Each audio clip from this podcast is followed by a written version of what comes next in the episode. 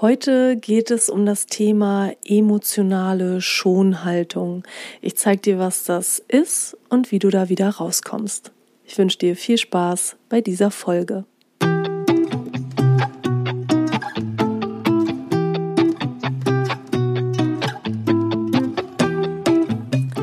Hallo, ich freue mich, dass du da bist. Dies ist dein Podcast Manage dein Hirn. Ich bin Isabel Drescher. Ich führe dich durch diese Sendung und ich bin seit 2004 Trainerin und Coach und außerdem habe ich Psychologie studiert.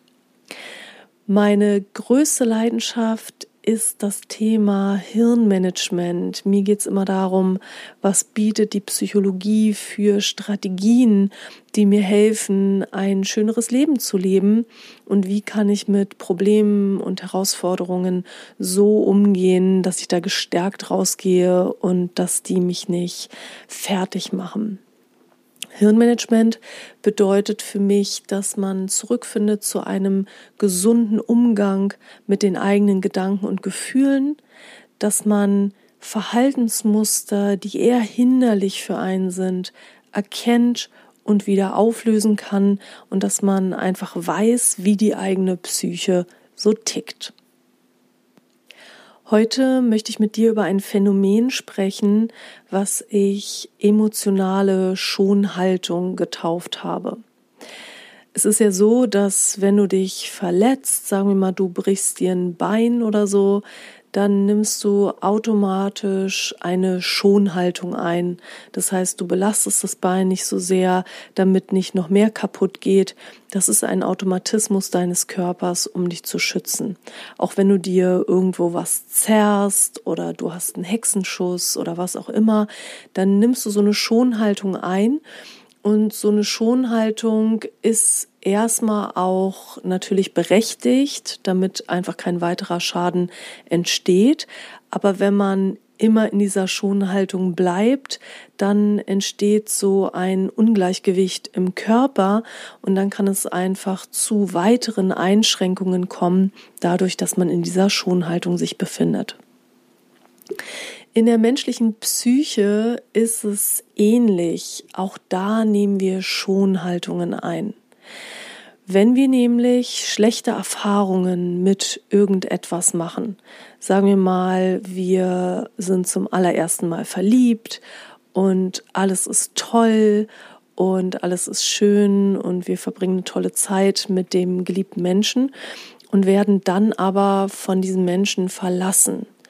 Und wir sind zutiefst verletzt und wir sind traurig und haben unglaublichen Liebeskummer und das zieht sich vielleicht auch eine Zeit, bis es wieder besser wird, dann haben wir schon mal die Erfahrung gemacht, Beziehungen tun weh. Und beim nächsten Mal werden wir vielleicht nicht mehr so leicht all in gehen, sondern wir werden beim nächsten Mal ein bisschen vorsichtiger sein und schon ein bisschen mehr in die emotionale Schonhaltung reingehen.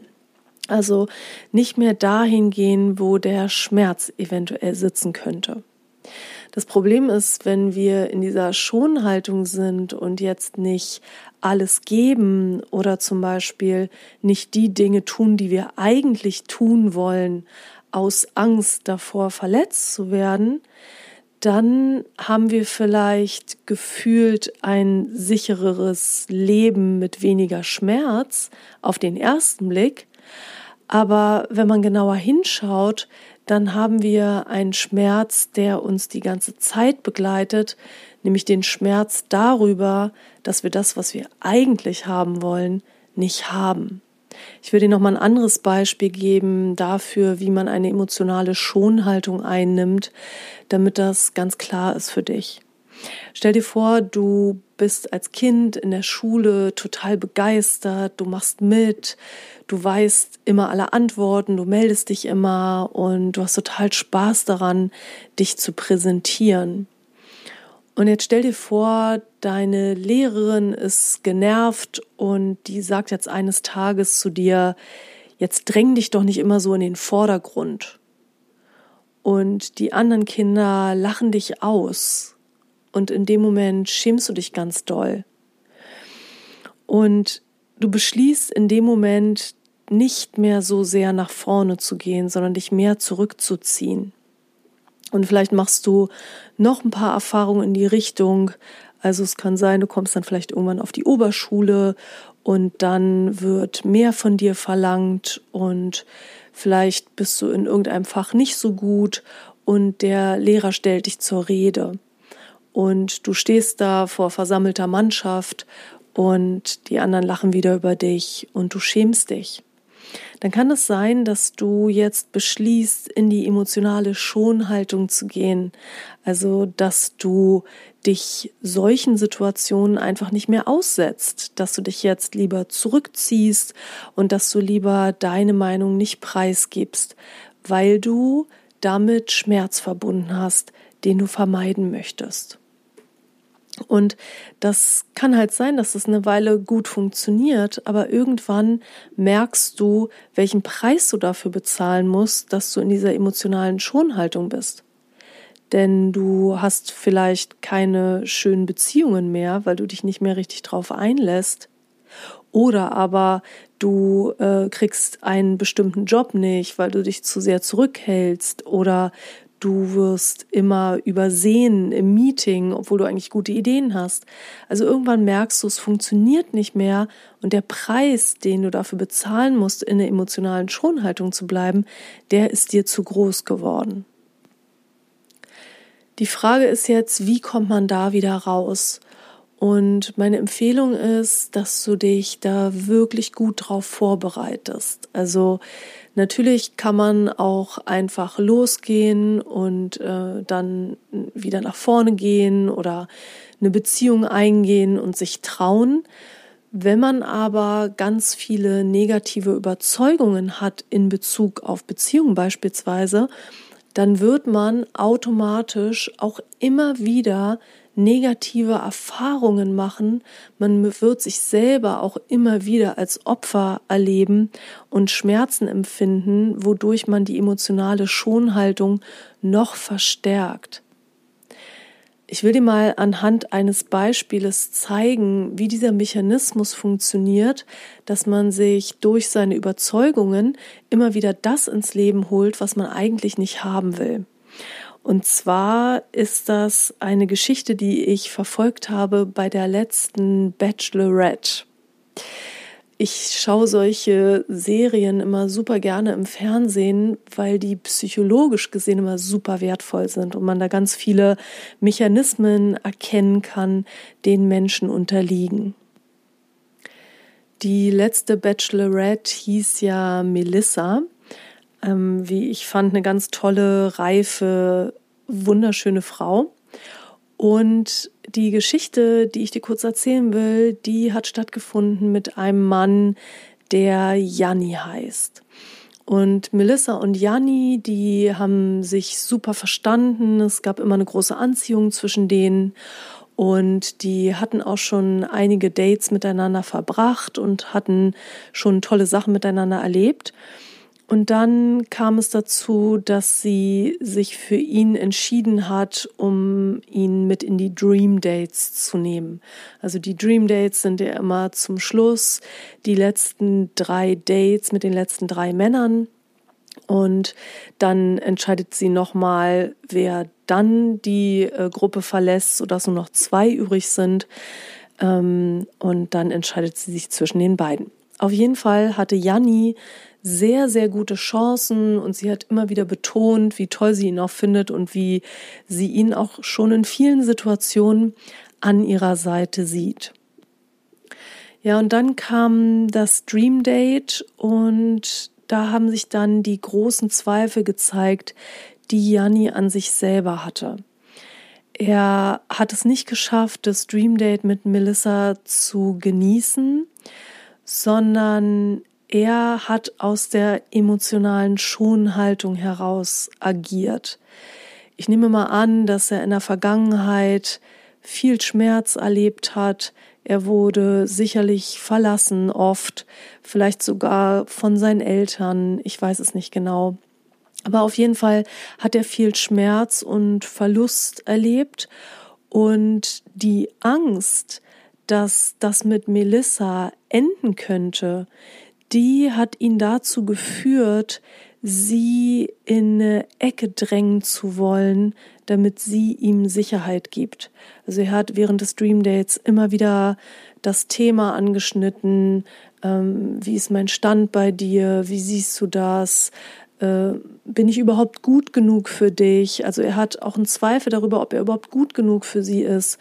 Und dadurch hat er dann leider alles kaputt gemacht, weil dieses Dream Date ist ja normalerweise geprägt von Leichtigkeit, man verbringt eine tolle Zeit miteinander, aber Melissa hat sich total überfordert gefühlt, unter Druck gefühlt. Sie hat gesagt, die Leichtigkeit hat gefehlt. Und durch dieses Verhalten aus der emotionalen Schonhaltung heraus hat er die ganze Sache kaputt gemacht. Und Interessant war es, wie er das dann selber bewertet hat danach im Interview, denn er hat gesagt, ja, ich habe aufgemacht, ich habe mich gezeigt, aber es war dann niemand da, der mich aufgefangen hat. So ungefähr lautete äh, das, was er gesagt hat. Und das heißt, er hat sich die Erfahrung, die er schon mal gemacht hat, nämlich ich gebe alles und werde dann fallen gelassen, die hat er sich wieder bestätigt und zwar nicht, weil Melissa ihn fallen gelassen hat, sondern weil er sie dazu gebracht hat, sich so unwohl zu fühlen, dass sie sich von ihm distanziert hat. Und jetzt könnte man sagen, ja, es ist gut, rauszugehen aus der emotionalen Schonhaltung und wieder all in zu gehen. Aber du siehst, wenn man sich nicht gut genug vorbereitet, dann kann das dazu führen, dass man die emotionale Schonhaltung noch verfestigt. Denn Janni beispielsweise hat in dieser Situation keine neue gute Erfahrung gemacht, sondern er hat die alte schlechte Erfahrung sich noch bestätigt und vielleicht dauert es beim nächsten Mal noch länger, bis er sich öffnen kann. Das heißt, bevor du rausgehst aus deiner emotionalen Schonhaltung, ist es erstmal wichtig, dass du dir genau anschaust, was ist passiert, warum vertraue ich nicht mehr, wie habe ich damals über mich gedacht, wie habe ich über andere gedacht, entspricht das wirklich der Wahrheit? Und dass du erstmal diese ganzen alten Dinge auflöst und zwar, indem du erkennst, was passiert ist und inwiefern dein Verstand auch falsch geschlussfolgert hat. Denn viele Verletzungen entstehen schon in der Kindheit und Kinder neigen dazu, alles, was passiert, auf sich selber zu beziehen.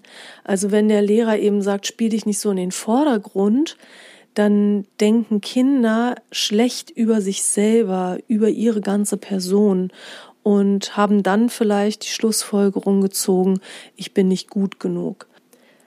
Das heißt, bevor du rausgehst aus deiner emotionalen Schonhaltung, ist es so wichtig, dass du erstmal guckst, was ist in der Vergangenheit passiert, was habe ich geschlussfolgert, was habe ich bewertet in den verschiedenen Situationen, was habe ich angefangen über mich selber zu denken, über andere zu denken und entspricht das der Wahrheit, ist das wirklich so?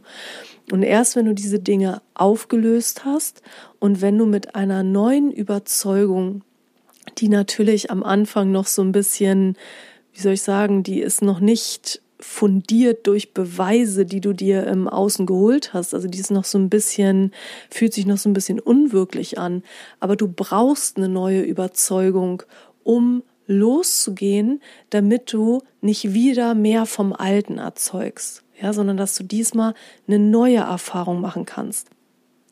Und wenn wir nochmal zurückgehen zu dem Beispiel der Bachelorette, wenn Janni vorher seine alten Überzeugungen hätte auflösen können und beschließen können, etwas Neues zu glauben, dann wäre er trotzdem in der Situation an seine Grenzen gestoßen, dann hätte er trotzdem die Angst gespürt, äh, diese Frau nicht zu bekommen, weil er fand sie ja wirklich toll und er wollte sie äh, von sich überzeugen und er hätte trotzdem diesen Gedanken gehabt, oh Mann, vielleicht bin ich nicht gut genug.